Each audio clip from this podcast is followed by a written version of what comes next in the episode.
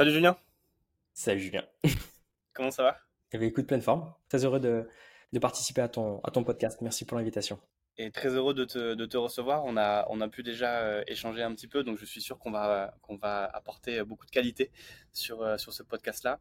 Je te remercie parce que ça fait euh, un petit moment que, que je te suis et, euh, et, et j'aime beaucoup la valeur que tu apportes, un, autour de la négociation et deux, euh, sur l'approche que tu as, notamment vis-à-vis de la, la science de, de, l'influence et de la persuasion. Donc je pense qu'on va, on va aborder pas mal de sujets qui risquent d'être intéressants pour les auditeurs. Euh, Julien, est-ce que tu peux te présenter?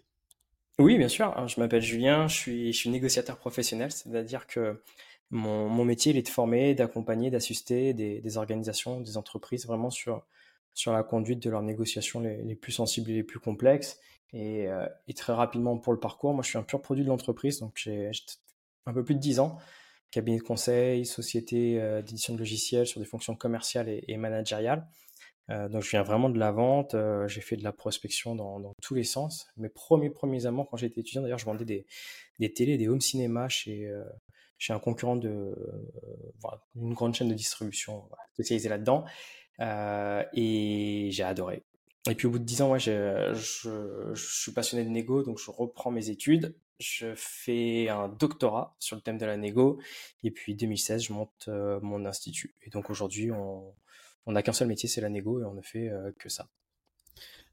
Il me semble que tu as quand même un large panel de, de clients. Est-ce que tu peux peut-être détailler, enfin détailler, préciser euh, qui fait appel à toi aujourd'hui? Ouais, alors bah, majoritairement aujourd'hui, c'est pas forcément voulu, mais c'est plus des entreprises euh, euh, assez grosses, type CAC 40. On va avoir des entreprises dans, dans l'énergie, euh, on va avoir des entreprises dans le secteur bancaire, dans l'assurance, euh, dans la grande distribution. Euh, je parle de major à chaque fois. hein, dans, dans, dans différents secteurs. Après, on a des départements qui sont plutôt commerciaux, on a des RH, on a des directeurs de projet, on a beaucoup de hauts potentiels. Donc, c'est des gens qui sont assez transverses sur euh, plein de fonctions. Et puis, j'ai effectivement aussi police et gendarmerie, euh, notamment sur la gendarmerie, on accompagne les hauts potentiels et, des cohortes de, fois de, négociateurs en, région. Et en fait, moi, si tu veux, mon, mon travail n'est pas sur le, sujet. C'est-à-dire, j'ai pas d'expertise dans le métier des gens. Euh, moi, mon expertise est vraiment sur la mécanique de décision, c'est-à-dire c'est comment tu amènes quelqu'un qui peut te dire non et te dire oui. La mécanique reste toujours la même, et puis j'ai la chance, parce que je suis sur une niche, il y a peu de personnes qui font de la négo, euh, mais de l'enseigner à HEC, à l'ENA, à Sciences Po et, à la Sorbonne. Donc, euh, donc voilà à peu près sur le, prise d'intervention, et puis on s'est lancé dans le B2C euh, il y a trois ans. Donc aujourd'hui, on accompagne un peu plus d'infopreneurs, de solopreneurs euh, ou de personnes qui veulent nous contacter directement sans passer par leur département RH ou recrutement et qui souhaitent se former vraiment à la négo grâce au CPF notamment, qui est une superbe opportunité de le partager au plus grand nombre euh, quasi euh, gratuitement pour les gens qui font appel à nos services. Ok, parfait. Merci pour le, pour le balayage du background. Je rajoute un petit Elix aussi, euh, Ouais, ça. hein. un petit TEDx comme ça, ouais, je... Ouais, j'ai eu la chance de faire un TEDx qui a, qui a pas trop mal fonctionné, parce que je crois qu'aujourd'hui, il est dans, dans le top 5 euh, de tous les TEDx francophones. Il a dépassé le million de vues et il est sur la négociation. Négociation, ne, ne cherchez pas le compromis. C'était une belle aventure. Mais c'est euh, c'est six mois de travail. hein. Ouais, Euh, qu'est-ce qui a été le plus, euh, qu'est-ce qui a été le plus compliqué ou le, le plus long dans l'organisation de ce TEDx? bah, c'est de, c'est tout, quoi. Euh, c'est, en fait, je, je pense que un des problèmes qu'on retrouve beaucoup euh, dans, dans la vente, de manière générale, euh, parce que ce matin j'ai enregistré, euh, c'est marrant, j'ai enregistré une masterclass sur tout ce qui est euh, soutenance, euh, établissement d'un devis, réponse à appel d'offres, euh, parce que j'en reçois beaucoup de personnes que je coach là-dessus, euh, ou même de personnes qui envoient des documents tu sais, de, de fusion-acquisition de M&A, qui veulent se faire racheter. Et en fait, les documents que je vois à chaque fois, les gens le font pour se rassurer ou pour parler à leur père, P-A-I-R-E. Euh, et, et le piège que j'ai eu dans le TEDx, c'est que ma première euh, version, ma première écriture était beaucoup, beaucoup trop technique et c'est comme si je voulais rassurer l'auditoire que je savais de quoi je parlais. Et en fait, le plus dur, ça a été de le simplifier euh, et, et d'en faire un message qui soit compréhensible par le plus grand nombre. Parce qu'entre ce que tu penses, ce que tu dis, ce que l'autre entend, comprend et retient, c'est t'as, beaucoup de déperdition. Et, vraiment le parallèle là de, des trucs de soutenance, c'est que généralement les gens qui envoient des, soutenances, des devis et tout ça, c'est toujours très très très technique. C'est comme s'ils voulaient se rassurer, mais ils mettent pas en avant euh, euh, les bénéfices ou les avantages dans l'environnement et dans l'écosystème de la personne qui, va le lire. c'est comme s'il y avait l'enjeu qui faisait qu'on oublie un petit peu de, s'adapter au contexte. Ouais, mais des fois, c'est, des fois, il n'y a même pas d'enjeu. Hein. Tu t'envoies des devis et en fait, il n'y a pas très longtemps, j'ai reçu encore un devis d'une personne qui m'a qui était sur, sur de l'expertise comptable, qui m'a demandé de, retravailler son, son, document. Et, il est très bon, mais c'était très, très, très technique. Et je dis, tu, tu te mets pas là au niveau de, de la personne qui, qui veut t'acheter. Parce que toi, ça te rassure de dire que tu fais ça, ça, ça et ça, mais lui, il y connaît rien. Par contre, euh, c'est pas de tes caractéristiques qui sont vraiment pratico-pratiques et qui parleront à personne. Ah, c'est quoi l'avantage, c'est quoi le bénéfice de faire appel à ces services là-dessus, quoi. je comprends. Est-ce que je peux juste revenir sur, euh, sur un point que tu as mis en avant tout à l'heure euh, C'est tu as commencé plutôt dans la, dans, dans la vente. Euh, qu'est-ce qui t'a animé? C'est pas la vision ou qu'est-ce qui t'a donné envie de dire je vais faire un doctorat en égo et je vais préciser mon, mon activité plutôt de ce côté-là? C'est deux choses. Le, le doctorat, c'était vraiment une appétence pour la lecture parce que je m'y suis mis tardivement, mais ouais, au bout de cinq ans de, de, pratique, je me suis rendu compte que ça servait à rien d'inventer la roue et que quand tu te formais avec des gens euh, euh, qui avaient déjà écrit des choses, à l'époque il n'y avait pas beaucoup de, enfin il n'y avait pas de e-learning, enfin ça n'existait pas, il n'y avait pas de formation online. Euh, c'était la fin des années 2000. Mais mais tu gagnais du temps quoi. Donc j'ai commencé à lire des, des ouvrages sur la négo, vraiment sur la négo, je trouvais ça passionnant. et puis je suis devenu un boulémique de lecture parce que j'avais vraiment l'impression d'apprendre des choses. Et puis à un moment donné, je me suis retrouvé, comme je faisais des, des... j'étais enseignant vacataire à ce moment-là à la Sorbonne. Euh, je suis allé voir le, directeur de, de, la Sorbonne, enfin de l'UFR euh, d'éco-gestion de la Sorbonne. Je lui ai dit voilà, j'aimerais bien structurer un petit peu toutes mes lectures et faire un doctorat. Qu'est-ce que tu en penses? Il m'a dit bah allons-y, allons-y. Tu serais le premier à avoir une activité professionnelle, enfin qui, qui ne veut pas faire d'enseignement euh, universitaire, euh, à faire un doctorat sur ce sujet. Donc vas-y. Et ça, ça, ça, a amené un côté très différenciant parce que tu vois les T'as beaucoup de professeurs de management ou de leadership ou à la, dans les facs, mais qui ont jamais managé tu as beaucoup de professeurs de vente qui ont jamais vendu. Euh, mais moi, c'était la démarche complètement inverse. C'est que je voulais faire mes études après, euh, enfin, je ne rentrais pas là-dessus. Est-ce est qu'il y a une vision ou euh, quelque chose qui t'anime en particulier? Tu sais, on parle que les entrepreneurs doivent avoir un why, un pourquoi, etc. Est-ce qu'il y a quelque chose en particulier de ton ouais, mais il est très égoïste, le mien. Et alors, c'est un mot qui est beaucoup pris, enfin, qui est, qui est vraiment dans, à la mode aujourd'hui chez les infopreneurs et de ça, mais pour moi, ça a toujours été mon, mon leitmotiv, c'est la liberté. au départ, c'était une liberté intellectuelle. Tu vois, de penser mon modèle, de faire la manière dont j'avais envie de faire, euh, à partir du moment où ça fonctionne. De pas rentrer dans un cadre trop, trop fermé. Je suis vraiment, euh, si je vais faire un, oxymore, je, suis prisonnier de ma liberté. C'est quelque chose qui, qui, vient, qui me prend en trip. Et puis après, j'ai une liberté, euh, après cette liberté intellectuelle, j'ai une liberté d'emploi du temps, une liberté financière, parce que j'ai la chance de gagner un peu plus d'argent que, que j'en dépense. Euh, et donc, quand tu mets toutes ces libertés, c'est une, vie qui est, quand même assez, géniale, l'entrepreneuriat et ça. Euh, même si euh, je veux quand même m'inscrire en faux avec beaucoup de, de choses qu'on voit sur LinkedIn, c'est que généralement, les gens pensent que l'entrepreneuriat, c'est génial parce que tu es libre, ce qui est vrai. Mais attention au biais du survivant c'est qu'on prend toujours ceux qui ont réussi. Euh, je rappelle que, euh, alors moi je suis pas sur une micro euh, ou une auto-entreprise, mais le salaire moyen auto-entreprise annuel, tu sais à combien il est? En France, il a 9500 euros en moyenne. Tu prends tous les auto-entrepreneurs, ils sont en moyenne à 9500 euros, c'est-à-dire tu vis pas. Il y en a 95% qui sont en difficulté. et, là, la vie, elle est pas sexy parce que tu n'es pas libre, parce que tu penses à ton travail jour et nuit, parce que tu as une pression financière, tu as plein de choses. Mais par contre, c'est vrai que quand tu as la, chance de faire partie des Happy Few, c'est un mode de vie qui est quand même assez improbable et incroyable. J'ai mal dû poser ma question, je suis désolé, Jules, mais qu'est-ce qui t'a donné, enfin, qu'est-ce qui t'a animé dans cette voie-là en particulier dans la négo? Tu as eu envie, en fait, vraiment de ah, préciser ce côté-là? Ouais, alors, au-delà de la liberté, tu vois, c'est des rencontres. C'est-à-dire que je pense qu'il y a beaucoup de choses dans la vie, en fait, que tu choisis pas beaucoup où tu t'en rends pas compte. Et tu fais des... Non, mais tu vois, tu as l'impression d'avoir choisi, et en fait, tu as rencontré des personnes, tu as une appétence à quelque chose, ou en tout cas, tu te rends compte que tu es plus mauvais quand tu fais d'autres choses. Euh, moi, la, la vente m'a toujours plu. Euh, le doctorat permettait de structurer mes, mes lectures, et puis surtout, j'ai rencontré des gens euh, qui venaient euh, de différents univers de la négociation pendant le doctorat. Et, et c'est ça qui m'a dit, je veux en vivre. quoi. J'avais rencontré des gens qui faisaient partie d'unités d'intervention, gendarmerie ou police, des gens qui avaient ramené la méthode Harvard.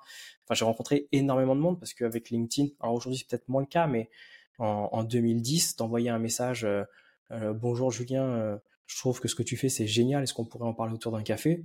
J'ai 90% des gens qui m'ont dit oui. Et une fois que tu as rencontré Julien, Pierre, Paul et Jacques, et ben, quand tu vas voir Marc, il te dit Ah ouais, ben, j'étais avec Julien, on avait fait ça ensemble. Je, ah, mais je l'ai rencontré il y a deux mois, boum. Et après, tu crantes et ça va très, très, très, très vite, très, très simplement, fin des années 2000, début 2010, quoi.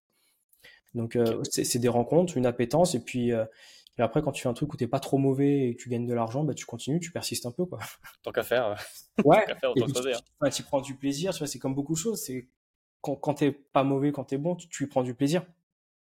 Et plus tu prends du plaisir, plus tu as envie de t'améliorer. Donc, euh, moi, j'ai vraiment ouais, j'ai trouvé ma place et j'ai trouvé ça. J'ai de la chance, je le trouve assez jeune, dans les 35 ans, et, et maintenant j'ai beaucoup de gratitude pour la vie que j'ai. Bon.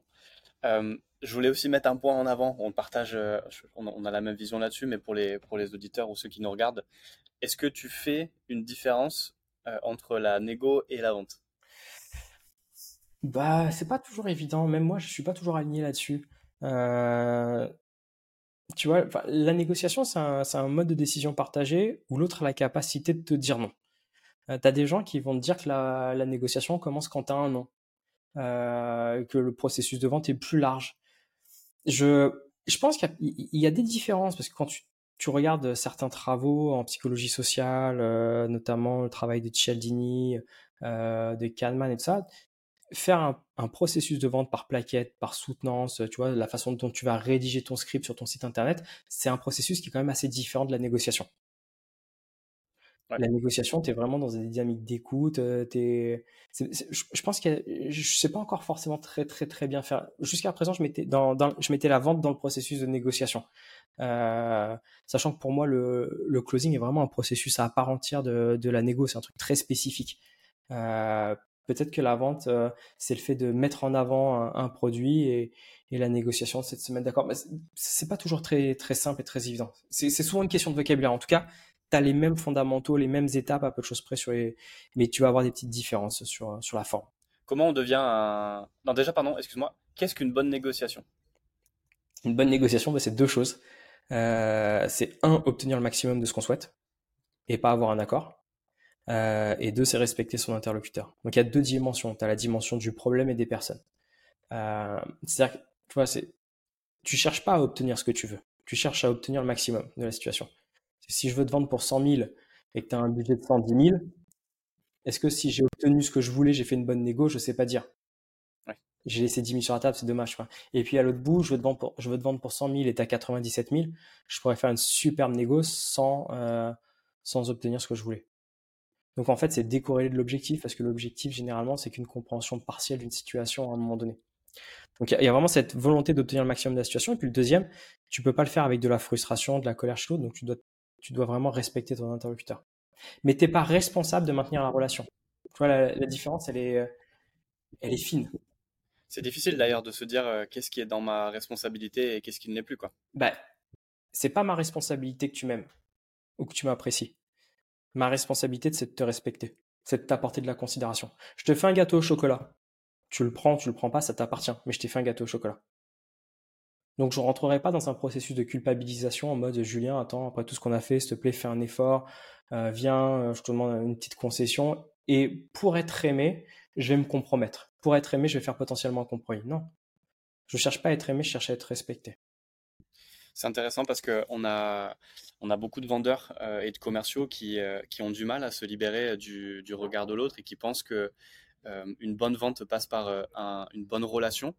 Et ce besoin de plaire, il est vraiment catastrophique. Il est chaotique pour, pour beaucoup de commerciaux et de ventes qui sont perdus parce qu'en fait, tu, veux, tu penses d'abord à je vais essayer de préserver ou de créer une bonne relation, mais avant, avant en fait de penser à entre guillemets, la vente et de ce qui est le plus important.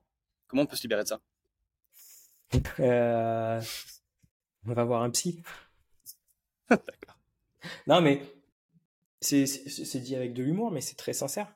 C'est-à-dire que, tu vois, quand tu, tu parles d'empathie, les gens vont généralement définissent mal l'empathie, mais qui est une capacité de compréhension intellectuelle des émotions de l'autre.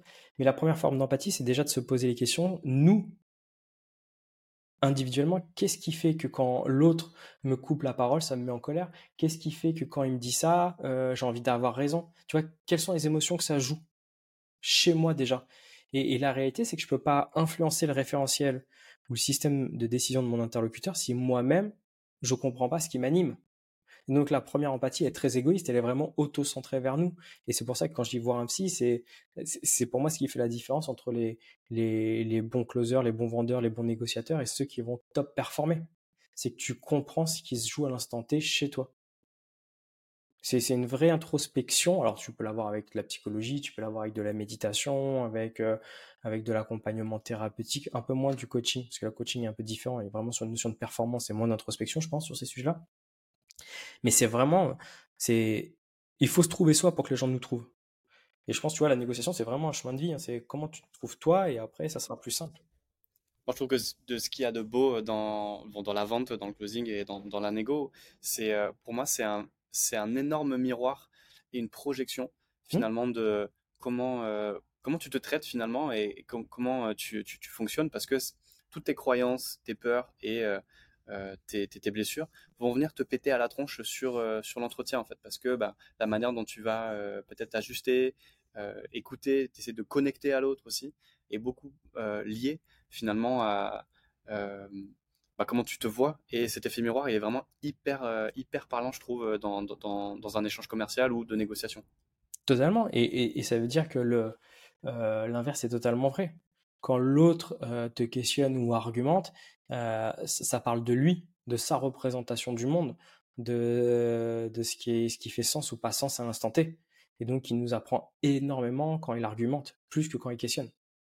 Tu as mis un point qui était, euh, qui était, euh, qui était important, c'est que on ne, on ne, démarre pas une négo sans objectif. Mmh ça, c'est important. Est-ce qu'il y a, c'est quoi les autres points peut-être qui sont vraiment cruciaux pour justement bien driver, bien driver sa négo? L'objectif, nous, on appelle ça cette notion d'état final partagé, c'est-à-dire c'est une vision, c'est là où on veut aller, mais qui doit pas être trop enfermante, parce que ça se trouve, on peut faire plus, ça se trouve, c'est moins, donc c'est vraiment euh, euh, derrière euh, une attente ou quelque chose de très, très lié aux critères, c'est vraiment les enjeux qu'on va venir définir. Après, les choses qu'on va préparer aussi en amont, ça va être notre, notre mindset. C'est quoi l'objectif qu'on se fixe aussi en mindset, en état d'esprit? Qu'est-ce que je bah, c'est quoi, les émotions que j'aimerais ressentir dans la négociation? Qu'est-ce que j'aimerais éviter? Si j'ai ce type d'émotions, à quoi c'est lié? Donc comment est-ce que je peux travailler à travers de la préparation mentale euh, vraiment euh, euh, cette partie-là? Parce que tu peux avoir la meilleure technique du monde. Si tu es face à un client, quel que soit ta négo qui te met un coup de pression, tu n'as plus accès à rien. Toi, tu étais en état de, sidération et tu peux être le meilleur technicien. Si tu n'es pas préparé mentalement, comme dans un sport, quand l'enjeu est plus important que ce que tu es en train de faire, euh, et ben, tu en perds tes moyens. Donc c'est vraiment cette partie de préparation mentale qui est, euh, qui est extrêmement importante. Après, nous, on a quatre dimensions sur la préparation. On a, on a la dimension du problème, c'est-à-dire c'est quoi la substance, qu'est-ce qu'on veut, euh, quel est le minimum que, que, je suis prêt à concéder, mais je dois y faire très attention à ça. Euh, parce que c'est autant un allié qu'un ennemi. C'est-à-dire que si je, veux te vendre mon téléphone pour 1000 et que je me dis, bah, le minimum c'est 900, en dessous de 900 je suis plus rentable, c'est cool parce que je sais qu'à 800 ça fait pas sens pour moi de te vendre ou de closer, mais d'un autre côté c'est un énorme ancrage qui me tire vers le bas. Tu vois? En fait, je dois, c'est bien d'avoir des plans B, c'est bien d'avoir des alternatives, mais pas trop euh, paradoxalement en tête parce que sinon elles vont nous driver vers, euh, on va, on va être dans une dimension de, de moins 10 ans. Et le but de la négo, je le répète, c'est d'être euh, surtout au plus 10 ans. Quoi. Ça me fait venir sur un point qui est aussi pour moi primordial dans, bah d'ailleurs dans la performance, dans la performance commerciale et d'un bon, euh, bon commercial. Je pense que c'est aussi euh, un point qui est crucial pour un bon négociateur parce que tu l'as mis en avant là sur ce que tu viens de partager. C'est l'importance des soft skills. Moi, j'ai une forte croyance que le must-have en fait à développer en matière de compétences, c'est justement ces, euh, ces compétences-là. Mmh euh, est-ce que, est que tu peux nous partager euh, ta vision sur ce sujet? Parce que j'aimerais bien aussi qu'on navigue un peu sur la gestion émotionnelle qui, qui forcément vient impacter pas mal de, commerciaux, mais qui, je pense, en plus, dans une négociation, notamment une négociation complexe, doit être vraiment quand même assez complexe à, gérer. Ouais, bah, c'est une étude qui est très vieille, mais qui était du Carnegie Institute of Technology, qui disait que 85% d'un succès professionnel est lié à la capacité à écouter, communiquer et négocier. 85%. Ça veut dire qu'il n'y a que 15% euh, de ton succès pro qui est lié à ton expertise métier, technique. Donc tu vois, c'est extrêmement faible. Euh, quand tu sais qu'en plus, en fonction des études, personne ne sait dire, mais c'est une projection, en 2030-2040, il y a 80% des métiers qui n'existent pas aujourd'hui. Tu il faut dépasser cette expertise technique. C'est euh, ceux qui performent dans l'entreprise, chez les RH, chez les comptables, chez les chefs de projet. C'est pas ceux qui sont que bons techniquement. C'est ceux qui ont cette capacité à écouter, à communiquer, à créer du lien, à négocier, à avoir des accords, à trouver des solutions aux, problèmes. Et, moi, j'ai de plus en plus de, cabinets de conseil, d'audit notamment, donc dans, les Big Four que je pourrais pas nommer, j'en ai deux, euh, où on forme des associés donc des gens qui techniquement euh, ont, une puissance improbable et en fait qui veulent être accompagnés sur cette capacité à comprendre, à créer du lien, à écouter euh, et en fait à, dépasser cette expertise technique parce qu'ils se rendent compte que c'est pas ça qui vend. Et comment on, comment on entraîne en fait cette compétence-là, qui est plus qu'invisible qu'autre chose? Bah, elle, est invisible, mais bah, nous, par exemple, ce qu'on fait, c'est qu'on forme à la négociation, on va les accompagner, puis on va leur faire prendre conscience, c'est de la prise de conscience à travers des simulations, à travers euh, des échanges, que l'expertise métier n'est pas suffisante pour obtenir le maximum de la situation. Elle permet de temps en temps d'avoir un accord, mais c'est pas ça qui fait que tu te démarques dans un écosystème extrêmement compétitif où tout le monde est le meilleur techniquement. Tu vois? Au contraire, c'est pas suffisant du tout. Euh, ça va se jouer sur autre chose. Et puis et, et puis il y a un piège sur l'expertise c'est que plus les gens sont experts, plus quand ils rentrent dans une interaction et que tu leur dis j'ai ça comme problème, ils ont ça comme réponse. Sauf que tu as une unicité de temps, de lieu d'action et de personne. Chaque négociation est unique, chaque client est unique. Et tu tu peux pas appliquer des solutions qui ont fonctionné avec d'autres personnes euh, pour des nouveaux clients. Ça fera pas sens totalement. Et si tu veux, moi, ce que je leur donne en métaphore, c'est que je leur dis votre expertise technique, c'est un parachute. Si tu sors de l'avion et que tu ouvres ton parachute, il se passe rien tu sautes de l'avion et là, chute libre. Tu embrasses l'incertitude de ton client, t'écoutes, tu questionnes. Il t'emmène dans des endroits que tu n'avais pas du tout prévus. Tu essayes de comprendre. Et à partir du moment où tu perds complètement pied, ouvres ton parachute, ouvres ton expertise technique. Et là, tu commences à réassembler les puzzles les morceaux de ton puzzle et de faire, euh, et faire quelque chose. Mais, un, tu t'es permis de comprendre, tu t'es permis d'écouter, de créer du lien, de te différencier, de créer de la confiance, de diminuer la peur. Donc, ça te permet plein de choses, en fait. Euh, c'est vraiment ça la métaphore qu'il faut avoir, c'est que cette notion de soft skills, elle permet de se, de se sublimer. Euh, hyper, euh, hyper intéressant comme, comme métaphore. Merci pour le, merci pour l'exemple. J'aimerais bien qu'on continue juste un petit peu sur cette partie gestion émotionnelle. c'est quoi la situation de négo la plus complexe ou tendue que tu as dû affronter? Tu peux en parler? Bah, Peut-être donner les noms ou autre, mais. Non, mais c'est très simple. bien sûr, je peux t'en parler. C'est mon fils. D'accord. Non, mais en fait, et, et moi, dans mon, quotidien, si tu veux, mon bonheur ne dépend pas de l'autre et mon malheur ne dépend pas de l'autre. Et, mon métier, c'est que dans beaucoup de situations, je négocie pour, euh, pour, pour le tir d'autres personnes. Donc, je suis pas impacté par l'enjeu. J'ai pas d'engagement de résultat, j'ai juste un engagement de moyens d'être la meilleure version de moi-même. Et euh, je suis bien entouré, on a des gens qui sont extrêmement compétents autour de, autour de nous dans l'équipe de, de l'Institut NERA. Euh, et notre, notre travail, c'est de prendre de la distance, de la hauteur. On se prépare à ça tous les jours. Mon fils, c'est compliqué pour moi de lui dire non. Parce que je suis engagé émotionnellement, euh, parce que en fait il le sait et que euh, il y a plein de choses qui sont pas négociables. Tu vois, la négociation, je te disais, c'est trouver un accord avec quelqu'un qui peut te dire non. Moi, mon fils, euh, quand il est 8h30 que je lui dis bah on va se coucher, qui me dit non, j'ai, tu vois, j'utilise la règle. Je dis ouais, mais mon cœur. Déjà, je négocie. Je dis ok, je te fais une dernière histoire et on va se coucher. Il me dit oui. Dernière histoire et puis après, tu vois, tu lui as donné la main, il te prend le bras, il te dit ouais, mais je veux toujours pas me coucher. Bah, tu lui dis, ok, mais à quelle heure on se couche dans la, dans la semaine? 8h30. Il me dit, ouais, et bah, je il est 8h30 passé, on va au lit. S'il me dit non, en fait, au-dessus, c'est le pénal pour moi, c'est le rapport à la forme. et, et je ne peux pas lui dire non. Dire non à mon fils en négociation, c'est dire j'accepte le désaccord et je le respecte. Mais par contre, tu ne dors pas à la maison, tu vas dormir dans la rue.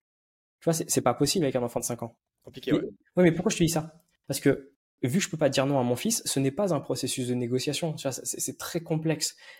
Mais ça veut dire dans le business, le jour où tu as un manager, le jour où tu as un client, le jour où tu as un patron qui te dit tu négocies avec telle entité, tu fais ce que tu veux sur l'augmentation des prix, mais tu peux pas perdre ce client.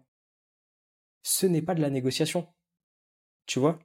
Parce que tu n'as pas la capacité de lui dire non. C'est un simulacre, c'est du bluff, c'est euh, tout ce que tu veux, c'est de la manipulation et tout ça.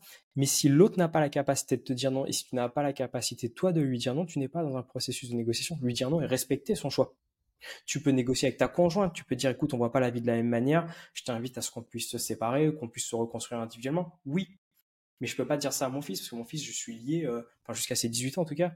Euh, et, et, donc, ouais, les, négociations les plus difficiles, c'est les négociations où tu peux pas dire non. C'est les négociations où euh, le bonheur ou le malheur de l'autre fait que tu n'as pas de lucidité, tu n'es pas dans une dynamique d'empathie, mais vraiment de sympathie. Tu es en transfert. Est-ce que ça. veut dire que, est-ce que ça veut dire que plus tu es impliqué, finalement, parce que tu parlais de prise de recul, est-ce que ça veut dire que plus tu es impliqué et moins tu es agile sur ton ego? Moins tu es bon, tout court plus tu es impliqué et plus. Quand tu es impliqué, en fait, c'est que tu veux contrôler quelque chose qui ne dépend pas de toi. Tu veux contrôler la tu veux contrôler l'issue de la négociation. Est-ce que je peux contrôler le fait que tu me dises oui? Non. Non. Est-ce que je peux contrôler le fait que tu t'engages sur telle valeur, tel volume? Non. Est-ce que je peux contrôler le fait qu'on a un call maintenant et qu'il faut que ça soit signé avant 16 heures? Non. Plus je veux contrôler tout ça, plus c'est important pour moi d'avoir un accord, plus j'ai besoin d'avoir un accord, moins je suis bon négociateur. La seule, on, en revient toujours à des concepts très, très simples, mais qu'on retrouve dans des religions, euh, notamment par exemple le stoïcisme, qui n'est pas une religion, mais qui est une philosophie. Euh, c'est, la seule chose qu'on peut contrôler, c'est la perception de ce qui nous entoure. Je peux pas contrôler le fait d'être riche, d'être euh, d'être en bonne santé, tout ça, mais je peux contrôler ma perception du monde qui m'entoure. Tu retrouves dans la philosophie indienne avec le moksha, tu as quatre piliers, tu as le dharma, l'artha, le kama et le moksha. Et le moksha, c'est, vraiment cette notion de se détacher d'eux, se libérer d'eux, ce que tu retrouves dans le bouddhisme. Si tu arrives à te libérer, te détacher des conséquences de ce que tu es en train de faire et que tu te ressens sur toi, tu deviens bien meilleur négociateur. Et ça, c'est un cheminement de vie. C'est extrêmement compliqué. Parce que tu as des gens qui te diront, euh, mais moi, je peux pas, je peux pas ne pas avoir d'accord. Ou euh, si j'ai pas d'accord, ça va être compliqué pour ma communauté ou pour ma famille. Et tant qu'on est otage de nos peurs en négociation, on ne sera pas bon négociateur. Le besoin tue en négociation. Le désir va pousser à l'excellence. Et d'où le fait, c'est notre, notre principe numéro 3, c'est qu'il faut avoir la motivation et la discipline de réussir, mais jamais, jamais le besoin. Dès que j'ai besoin d'avoir un accord, je serai moins bon négociateur. Comment tu te, comment tu peux te libérer euh, de, ces choses-là Donc au final, se libérer de ces peurs-là, c'est se créer de nouvelles solutions. Est-ce, qu'il y a, je sais pas, un conseil ou des astuces pour justement se créer ces solutions qui à la base ne, ne sont pas présentes selon nous. Alors bah, déjà ça commence par une meilleure introspection, donc on en revient toujours à CQFD et le psy. Mais euh, les, les, les, trois questions que moi que je pose généralement euh, sur les personnes que je coach ou que j'accompagne, c'est un, de quoi vous avez peur si vous n'avez pas d'accord? Et donc je vais avoir un premier niveau de réponse qui est de dire bah bah boum, on s'en fout un peu. Après on va sur le deuxième niveau qui est beaucoup plus intéressant, mais de quoi vous avez peur quand vous avez peur de ne pas avoir d'accord? Et là, on va avoir des gens qui vont nous dire, bah oui, bah là c'est plus compliqué parce que ça reflète les valeurs, je suis pas compétent, c'est un échec dans ma vie, c'est pas ce que je voulais, c'est pas la projection que je voulais. Donc on va les aider à prendre de la distance par rapport à ça. Et la troisième question généralement que je vais poser, c'est pour recabler le cerveau un peu différemment, qui est un, recadrage de, de sens, qui est de dire, si on n'a pas d'accord, c'est quoi le bénéfice pour vous? À avoir un non-accord. Et là, généralement, tu vois, je vais avoir des gens qui vont me dire, non mais on s'est pas compris. Là, s'il n'y a pas d'accord, je prends un exemple d'une fusion-acquisition ou ce que tu veux, ou d'un deal, euh, si on n'a pas d'accord, euh, je ferme la boîte. Et euh, j'ai cinq employés qui partent, qui sont au chômage. Et, je leur dis, non mais vous n'avez pas compris la question, c'est quoi le bénéfice? Parce que quand je vous écoute, ça fait deux ans que vous ne voyez pas le jour, vous avez la tête dans le guidon, vos enfants ils savent même plus que vous existez, votre femme vous êtes à deux doigts du divorce, c'est quoi le bénéfice pour vous à pas avoir d'accord et à repartir sur un autre sujet? Ah ouais, bah là, euh, ouais, peut-être que j'aurai plus de temps, peut-être que je pourrais refaire ça, peut-être que je... Et là, tu recables les gens différemment. Tant qu'ils ont peur de dire non, tu pourras pas en avoir des, bons négociateurs. Ils seront forcément dans une dimension où ils vont se soumettre. Tu dois retrouver euh, ta liberté de dire non. Tu peux pas demander à ce que l'autre te respecte dans le processus de négociation si toi tu te respectes pas. Comment est-ce que moi je te respecte en égo? Je te dis, Julien, je suis d'accord pour accepter qu'on soit en désaccord. J'accepte le non. Et tu es libre de me le dire. Comment moi je me respecte À n'importe quel moment, ce que tu me proposes, si ça me convient pas, je te dirai non. Et on est entre adultes. Et tu vois, c'est très fort de commencer comme ça. Il n'y a pas de manœuvre, euh, euh, good cop, bad cop, de menace, de bluff. Non. On est entre adultes, tu as la capacité de me dire non, j'ai la capacité de te dire non. Maintenant, qu'est-ce qu'on fait pour créer un maximum de valeur? J'ai l'impression que c'est euh, c'est un taf de dépolarisation que tu fais euh, sur la fin pour justement euh, pouvoir montrer les bénéfices aux inconvénients. Et donc ça, c'est vrai que c'est très fort. Il y a quelque chose qui m'avait marqué euh, dans, là, dans, dans, un accompagnement que j'ai fait il n'y a pas longtemps. Mhm. Et la personne me dit, tu, tu, ne peux pas rentrer dans une relation avec quelqu'un si tu n'es pas capable d'en sortir. Et euh, je, donc je, trouve que ça rejoint aussi un peu cette notion-là de ce que tu mets en avant sur, sur l'inego, où, euh, c'est très parlant. Euh, et tu vois, la seule personne avec qui je suis pas capable de sortir de la relation, c'est mon fils. Donc ça, se recoupe. C'est vraiment intéressant ce que tu dis. Est-ce qu'on peut rentrer donc bon là, je vais y aller en mode question hyper large et un peu on peut la on peut la dégrossir au fur et à mesure je pense c'est ok. Est-ce que tu peux m'expliquer c'est quoi la, la, science qui a derrière l'influence et la persuasion? Ce que j'entends par là c'est c'est quoi les leviers et les mécanismes que tu vas chercher à actionner pour favoriser en gros une négo en ta faveur? Parce que, alors je reviens sur ce que tu as dit au, début de podcast, euh, en fait tu joues pas sur euh, euh, peut-être la, compétence ou le métier en lui-même, en fait tu joues sur la mécanique de décision. Et ce qui fait qu'aujourd'hui tu as des clients qui sont hyper larges, puisque du coup la mécanique de décision est quasiment, si je peux dire ça comme ça, la même. Est-ce que oui, complètement. C'est l'enjeu qui est différent. Ah, il y, a, il y a deux façons de voir les choses. Nous, on, on segmente l'influence en, en deux catégories. On va parler d'une influence qui est endogène et une influence qui est exogène. Euh, l'influence endogène, c'est au niveau du cerveau, au niveau vraiment de la façon euh, dont il va prendre des décisions. Euh, il y a eu beaucoup d'écrits qui ont été faits, beaucoup d'avancées là-dessus, notamment depuis 2001. On a Kahneman qui a eu un prix Nobel d'économie avec un livre qui s'appelle Système 1, Système 2, qui nous dit que 90% de nos décisions sont prises de manière intuitive. Notre cerveau est feignant, il veut pas trop réfléchir. Moins il en fait, mieux il porte. Il y a un parapluie, il pleut, je prends mon parapluie. Le matin, quand tu fais tes lacets, tu te poses pas la question. Tu vois. 2 euh, plus 2, on se pose pas la question. Donc ça, ça, ça, va très très bien et ça nous a permis de. Il y a un serpent, je recule. Ça nous a permis de survivre pendant des années. Et il y a 10% à peu près de la mécanique de décision qui est beaucoup plus euh, rationnelle et qui est beaucoup plus compliquée. Euh, là, le cerveau est capable de faire une grosse équation mathématique qui va lui demander du temps, de l'énergie et de la motivation. Il faut trois choses, du temps, de l'énergie et de la motivation. Et là, quand je veux changer de travail, bah, par exemple, mon cerveau il va me dire, OK, mais où est-ce qu'il y a le nouveau travail? C'est qui tes nouveaux collègues? Comment tu t'organises pour la crèche? Euh, Comment tu te déplaces? C'est quoi les perspectives d'évolution? Donc ton cerveau, il va additionner des bananes, des carottes et des poires très très bien. Mais ça lui demande de l'énergie. Et en fait, notre quotidien, déjà sur cette partie d'influence endogène, c'est de comprendre le référentiel de notre interlocuteur et de nous dire que s'il rentre dans un processus euh, de négociation, c'est qu'il est dans l'espoir d'un futur bénéfice. Et ça, tu vois, c'est extrêmement important. C'est euh, dans Cialdini, on parle dans, son introduction, il y a un tout petit paragraphe, il parle de la loi de l'intérêt sain. Il nous dit que euh, la première source d'influence, c'est de répondre aux problèmes de, de notre interlocuteur.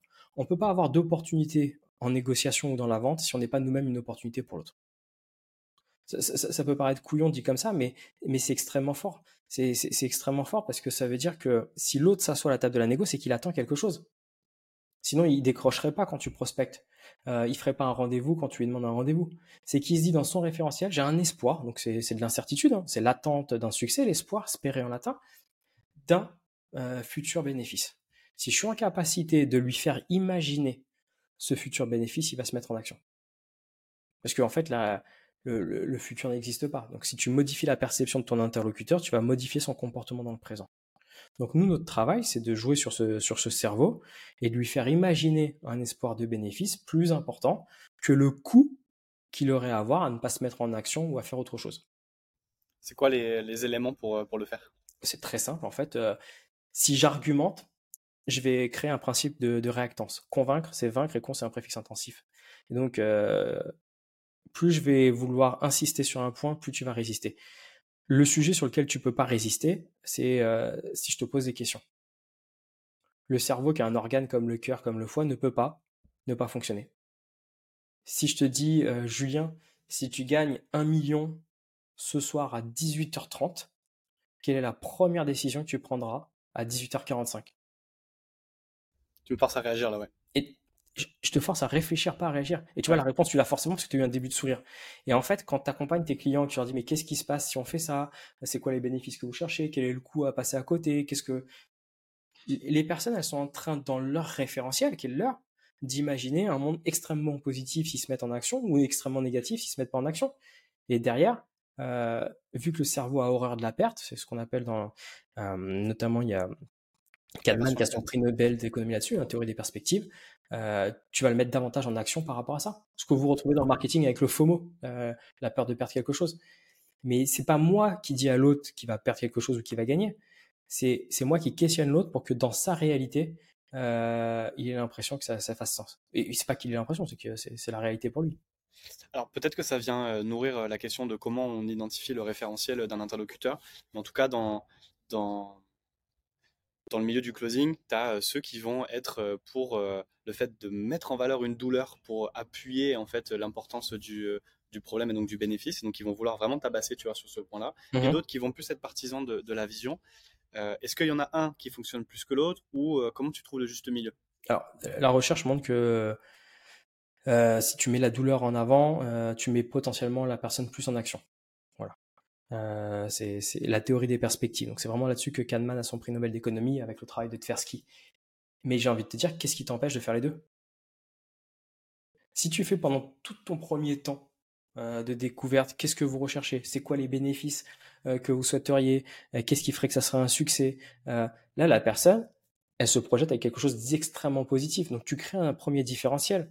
Et si dans un second temps, euh, tu le questionnes sur quelles sont les conséquences d'un échec, qu'est-ce qui se passe si vous travaillez pas ensemble ou s'il fait le mauvais choix, euh, quel est le coût pour lui à ne pas être accompagné sur ces sujets, tu crées un différentiel par rapport à sa baseline qui est beaucoup plus important. Tu vois, de 2x quasiment. Tu crées le différentiel en haut et le différentiel en bas. Et après, si tu le laisses là-dedans, ben, il va vouloir se mettre lui-même en action pour aller chercher ce qu'il avait imaginé qui était un bénéfice. Tu vois ce que je veux dire? Je J'opposerai pas les deux écoles. Au contraire, je dirais que les deux sont extrêmement complémentaires à partir du moment où tu es capable de les séquencer. Un, et c'est ce qu'on fait nous, tu vas chercher quels sont les bénéfices à avoir un accord. Deux, quel est le coût de passer à côté d'un accord et quelle est la valeur qu'il te donne dans un troisième temps. Et là, tu as mis le cerveau euh, dans tous ses émois sur, sur une heure. Il a sécrété de la dopamine, qui est l'hormone de la récompense. Il a eu à un moment donné peur, donc tu as eu du cortisol et de la noradrénaline. Il se met en action tout seul. Yes. Est-ce que tu as. Hum, quelque... Donc là, ça rejoint un peu la notion peut-être de soft skills. Est-ce que tu as quelque chose qui te permet de dire, tiens, là, je suis en train de trouver euh, un bon levier ou un bon frein Comment tu repères en fait ces failles-là ou justement ces, brèches? C'est euh, pas toujours évident parce que ça, peut changer du tout au tout, mais tu le, tu le repères sur les émotions de ton interlocuteur. En fait, les émotions qu'il va vivre. Euh, l'émotion, c'est ex movare, c'est ce qui met le corps en mouvement. Donc en fait, tu vis une émotion et après tu rationalises un comportement. mais ton comportement suit l'émotion. C'est-à-dire que si ta conjointe ou ton conjoint euh, te quitte, tu vas pas vivre la même émotion que si tu as gagné au millionnaire à 18h15. Tu te souviens? Et après, tu te mets en mouvement. Donc ça veut dire que dans mon processus de négociation, euh, si je vois des émotions qui sont dites désagréables, euh, eh ben je comprends qu'il y a quelque chose qui fonctionne pas. Donc je vais les questionner, je vais les creuser, je vais ventiler, je vais demander la, compréhension du référentiel de mon interlocuteur. À l'inverse, si je vois de la neutralité ou des émotions qui sont dites agréables, par exemple la joie, c'est que je, je sais qu'on se rapproche d'un accord qu'on se rapproche de potentiellement quelque chose qui, fait sens. Et puis tant que l'autre me dit pas non dans le processus de négociation, tant qu'il n'est pas sur la rupture, le fait de sortir, et eh ben en fait, on travaille. Et ça veut dire que tu as une notion de théorie de l'engagement. Plus tu rentres dans le processus de négociation, plus tu investis du temps, plus tu investis des émotions, et plus tu as envie de trouver un accord. Donc plus ta négociation elle dure aussi, plus ça fait sens pour tout le monde d'avoir un accord. Donc ça, ça passe par le questionnement. Ouais. Entre autres, pour engager. Est-ce qu'il y a d'autres euh, d'autres outils ou d'autres méthodes pour engager la personne, mais pas que par le questionnement. Alors, ça, c'est ce qu'on va appeler l'influence endogène. Après, tu vas avoir l'influence qu'on appelle dite exogène dans, notre travail et qui reprend une grosse partie du travail de, de Cialdini. En fait, c'est que tu vas travailler sur l'écosystème de la prise de décision de ton interlocuteur à travers. Euh, donc, lui, il, identifie si euh, six leviers qui sont la réciprocité, la sympathie, tu vas avoir l'autorité, la preuve sociale, la difficulté, l'engagement. Mais tu peux les, les segmenter en trois, euh, trois dimensions. Un, je travaille à améliorer la relation. Deux, je travaille à réduire le risque. Et trois, je travaille à motiver l'action. Tout simplement. Comment est-ce que j'améliore la relation? Principe de réciprocité et de sympathie. Comment est-ce que je réduis le risque de la prise de décision de mon interlocuteur? Ben, Je vais travailler euh, la dynamique d'autorité et de preuve sociale. Et comment est-ce que je motive l'action? Ben En fait, tu as le principe de difficulté ou d'engagement, le fait de l'engager au fur et à mesure dans le processus. Tout simplement. C'est tout simple quand on t'écoute et en même temps ça, ça fait sens, mais c'est très efficace et, et euh, je te remercie pour ça. Euh, ça me permet aussi d'aller sur un, sur un pan de, de, de notre activité qui est, euh, je, je, pense, passionnant. C'est la, on va, dire, on va dire la PNL, mais tout ce qui va être lié à la psychologie, la psychologie humaine ce qui est intéressant, c'est que quand j'échange avec certaines personnes, elles vont te dire, euh, bah, moi j'ai fait de la PNL, mais je vois pas comment l'appliquer à la vente.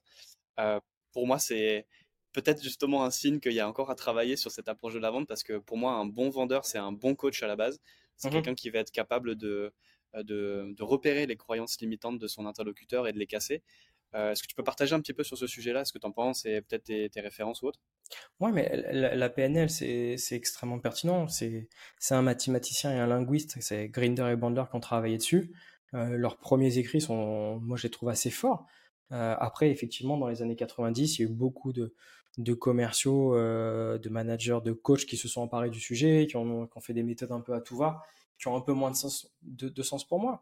Mais, la PNL, au départ, c'est de l'hypnose ericksonienne. Hein. D'ailleurs, euh, les préfaces, je crois qu'il y a Erickson, il y a Virginia Satir euh, et un troisième, troisième personne, donc, qui sont des hypnothérapeutes.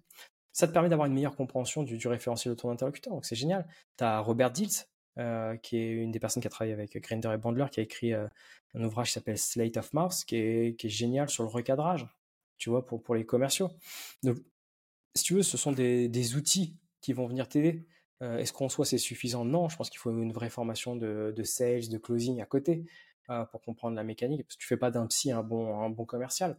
Mais quand tu le rajoutes à, ta compétence métier euh, de la vente, bah, ça te permet d'avoir un champ des possibles qui soit à toi qui est encore plus large recadrage qui est pour moi indispensable pour le traitement des objections, justement, qui, je pense, fait vraiment shifter, notamment sur l'anticipation. Je pense qu'en égo, si tu n'anticipes pas euh, bah, à la fois ce qui peut bien se passer, mais surtout ce qui peut mal se passer, c'est que tu as, un petit peu foiré ta, ta négo. Tu as un framework pour le traitement des objections. D'ailleurs, tu as un jeu de cartes aussi sur ça Ouais, on avait créé un jeu de cartes, il doit m'en rester encore euh, quelques-unes. Mais moi, je vais faire les choses très très simples, c'est-à-dire que je, je, vais garder que deux recadrages, le recadrage de sens et le recadrage de contexte. Euh, donc le recadrage de sens, c'est au lieu de dire que le verre est à moitié vide, bah, tu vas dire qu'il est à moitié plein. Et, le recadrage de contexte, tu vas dire que en fait le verre il pas à moitié vide, il est deux fois trop grand dans un autre contexte, il pourrait être différent.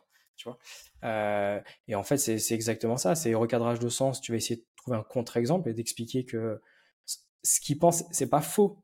Quand tu as une croyance, elle est forcément aidante en fait pour l'interlocuteur, c'est qu'elle a fonctionné par le passé. Mais c'est de lui montrer que ce qu'il pense, ça a pu fonctionner jusqu'à présent, mais que c'est pas une vérité absolue, que c'est pas écrit dans le marbre et que potentiellement il y a d'autres façons de, voir les choses. Et si tu fais ce recadrage de sens, tu ouvres ce champ des possibles. Et le recadrage de contexte, c'est lui faire comprendre que dans un autre environnement de temporalité, de lieu d'action ou ce que tu veux, bah, c'est pas toujours vrai. Voilà. On pourrait voir les choses euh, différemment. Mais quand l'autre te donne une objection, quand l'autre te donne sa croyance, tu, tu, tu peux pas, enfin, c'est ma perception, tu peux pas lui dire qu'elle fait pas sens, tu peux pas lui dire que c'est nul, tu peux pas lui dire que c'est, euh, tu vois, tu as beaucoup de commerciaux qui, vont essayer de casser cette croyance.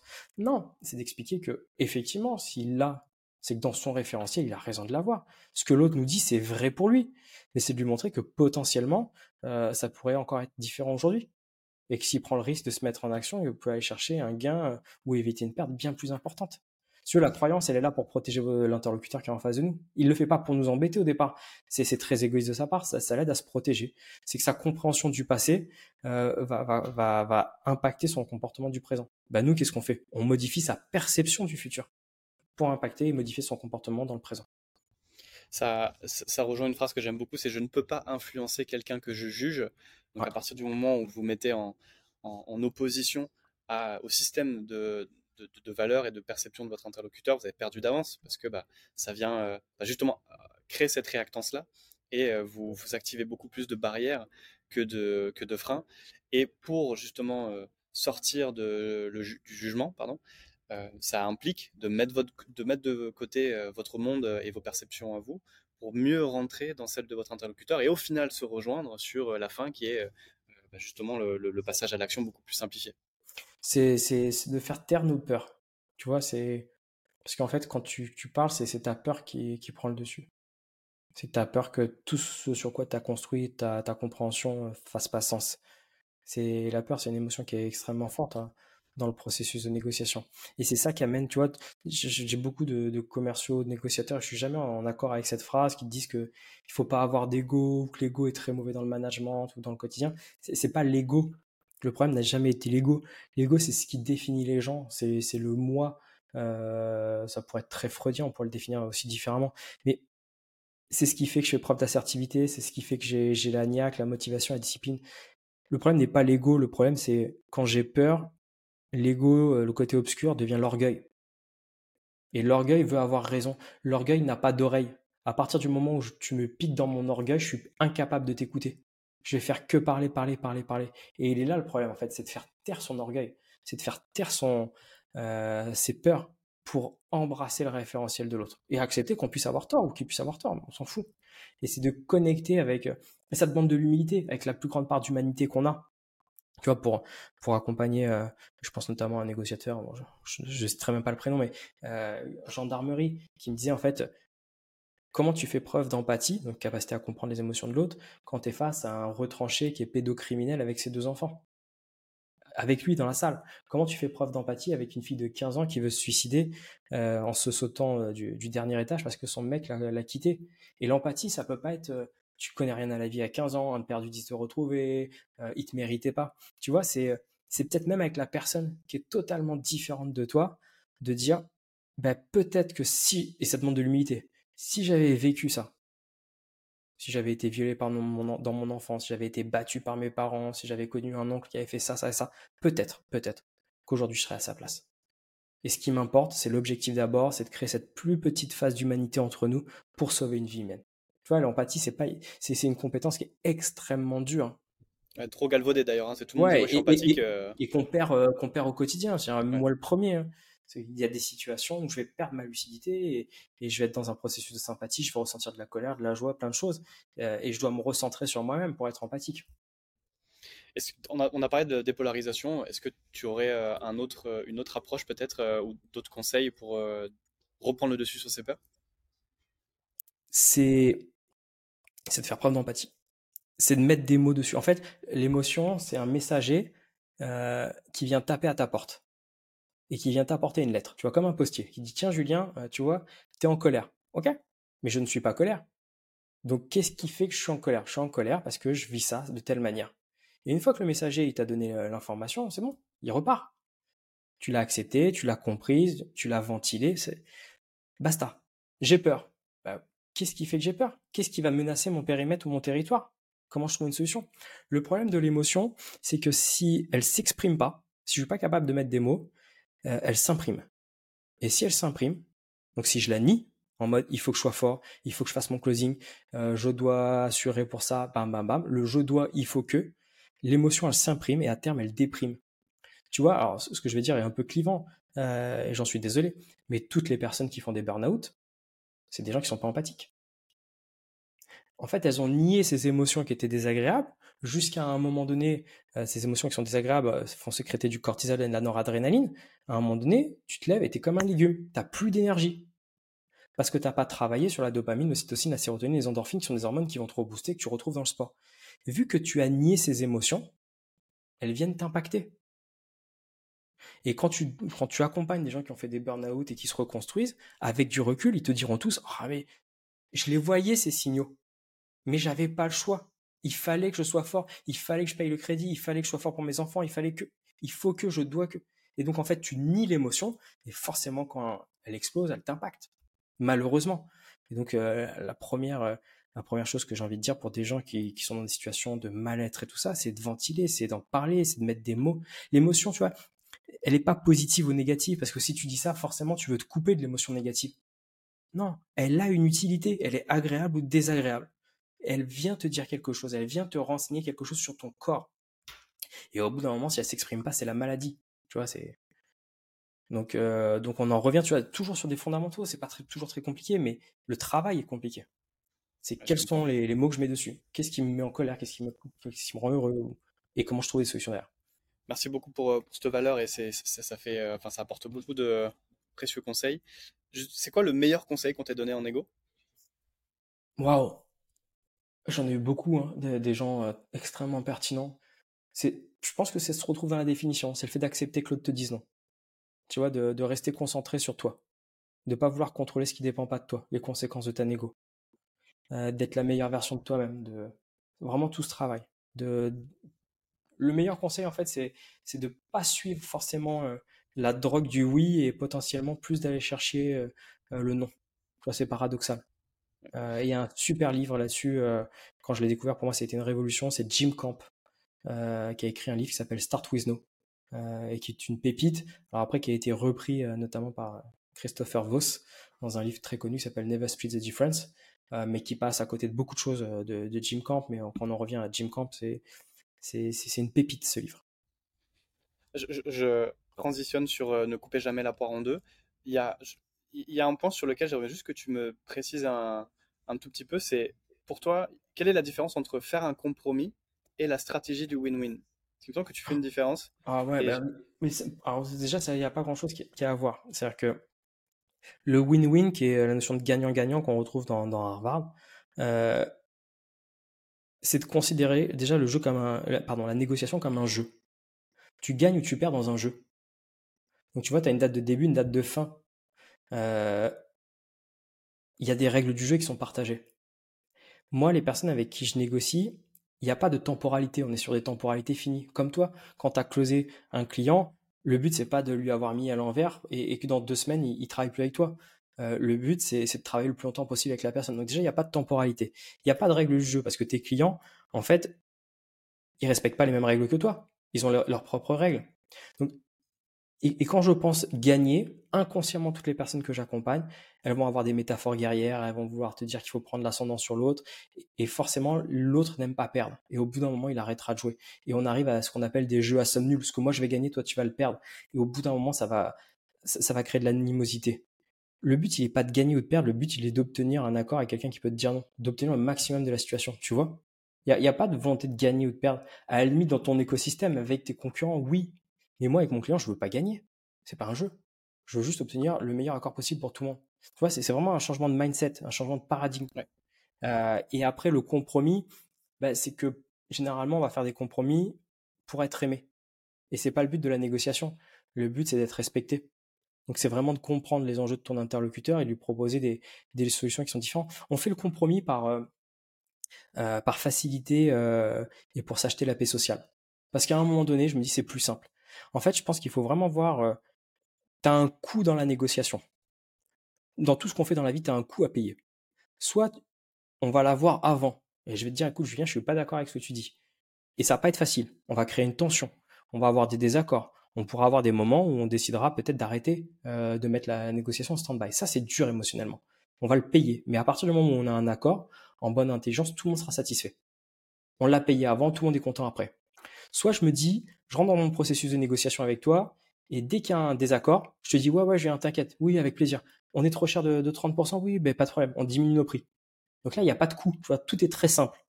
Mais à partir du moment où j'ai un accord, ça va me coûter dans la durée après. Parce qu'à chaque fois que je travaille avec toi, je vais dire, oh là là, mais je suis pas rentable avec Julien, j'aurais jamais dû faire ça. Ok, c'est un, c'est un, un, un new logo, mais là, c'est pas, c'est pas tenable. Qu'est-ce qu'on fait? Et tu vois, ça va me coûter, mais je sais pas jusqu'à quand. Et moi, j'ai des entreprises qui font appel à moi des fois pour des renégociations contractuelles. Tu vois? Parce qu'elles ont eu des accords ou pour être aimées, elles ont donné des accords très facilement, mais dans la durée, c'est pas tenable.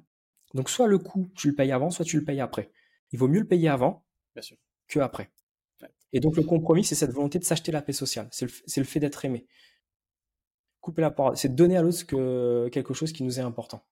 Parfait, hyper, euh, hyper important. encore une fois, on montre l'importance de, de, l'approche, de l'intention et de comment on se conditionne avant. Tu parles vraiment souvent de, des, des jeux finis et infinis. C'est Simon Sinek qui, qui, les mettait en avant. C'est la même dynamique, non? Ouais, ouais, il, il, en parle très très bien. C'est de dire que la vie, c'est un jeu infini. Tu sais pas jusqu'à quand tu vas jouer. Le but, c'est de jouer le, plus longtemps possible. Et moi, dans, dans, mon quotidien, il est là le sujet. Enfin, j'ai pas de volonté de gagner ou de perdre. Juste, euh, je suis passionné par ce que je fais et, et je suis amené à retrouver certains clients euh, ça m'est déjà arrivé hein, que j'ai défendu contre d'autres euh, structures, les autres structures faire appel à moi un an ou deux ans après. C'est te dire. Tu vois, la notion euh, d'humilité, de respect et, de considération pour l'autre est extrêmement importante. Merci beaucoup pour toute la valeur que tu as pu euh, apporter dans ce podcast, euh, Julien. Je mets en avant quelque chose que tu as fait euh, il y a pas très longtemps et que je trouve incroyable, c'est negobrain.ai. Ah, c'est gentil. C'est vraiment une pépite. J'ai découvert ce, ce logiciel, d'ailleurs on me l'a recommandé. Ah, c'est bah, Jean-Pascal Jean -Pascal Mollet qui, qui, qui, me l'a recommandé. Je l'ai testé aussi pour moi et je l'ai testé pour des problématiques perso. Ouais. Euh, et c'est incroyable comment l'outil euh, résonne, fonctionne. Il y a un nombre de fonctionnalités en plus euh, et de. En fait, tu, le fais s'adapter. Bon, peut-être que tu peux en parler mieux que moi, mais c'est vraiment incroyable. T'en parles très très bien. Déjà, je remercie Jean-Pascal Mollet, qui est un grand professionnel de la vente, hein, et qui a travaillé aussi sur les disques et tout ce qui est comportement et qui a eu vraiment la, la, gentillesse en plus de venir sur une masterclass chez moi deux jours pour se former, pour mieux comprendre mon référentiel. Et en fait, on a, on a créé NegoBrain, c'est un outil d'aide à la négociation qui est assisté par l'intelligence artificielle. C'est-à-dire que tu mets euh, la situation que tu es en train de vivre et tu as, l'outil qui te donne une réponse personnalisée, 100% personnalisée pour toi, disponible 24 heures sur 24, H24. Euh, et c'est une révolution parce qu'on est les premiers au monde à faire ça. Donc on est encore en train de travailler euh, à améliorer l'outil. Euh, mais, mais c'est quelque chose qui est, qui est très puissant parce que ça permet de rassurer certaines personnes en disant bah voilà, tu peux le faire de cette manière, ils ne le savaient pas forcément, ou d'ouvrir les chakras sur d'autres façons de faire. Ouais, la manière de la manière dont l'outil il a de comprendre, c'est c'est de comprendre ton besoin, ton objectif, donc qui te force à mettre un objectif, euh, et les différents scénarios qu'il te propose, je les trouve vraiment euh, hyper euh, accurate, vraiment très précis. donc bravo pour bravo pour ce travail-là, c'est vraiment un beau taf. Donc negobrain.ai, je, je, le recommande, je le recommande vraiment beaucoup. Est-ce qu'il y a d'autres choses Comment est-ce qu'on peut te retrouver Et est-ce que tu as d'autres choses à mettre en avant? Non, mais sur sur LinkedIn, les gens peuvent me retrouver assez facilement. On essaye de publier depuis quelques mois beaucoup de contenu gratuit. On a des newsletters, on a du e-learning. Moi, les gens trouveront euh, ce, qui, ce qui fait sens pour eux euh, à partir du moment où, ils me trouvent sur LinkedIn. Il y a pas mal de choses qui est, qui est, à disposition. Eh ben écoute, merci beaucoup pour ton temps. Euh, juste, ça a été, ça a été pépite sur pépite. Donc, merci beaucoup. Je te souhaite une, une bonne après-midi et puis encore merci. pour ta présence. À très vite. Merci Julien pour l'invitation. Salut.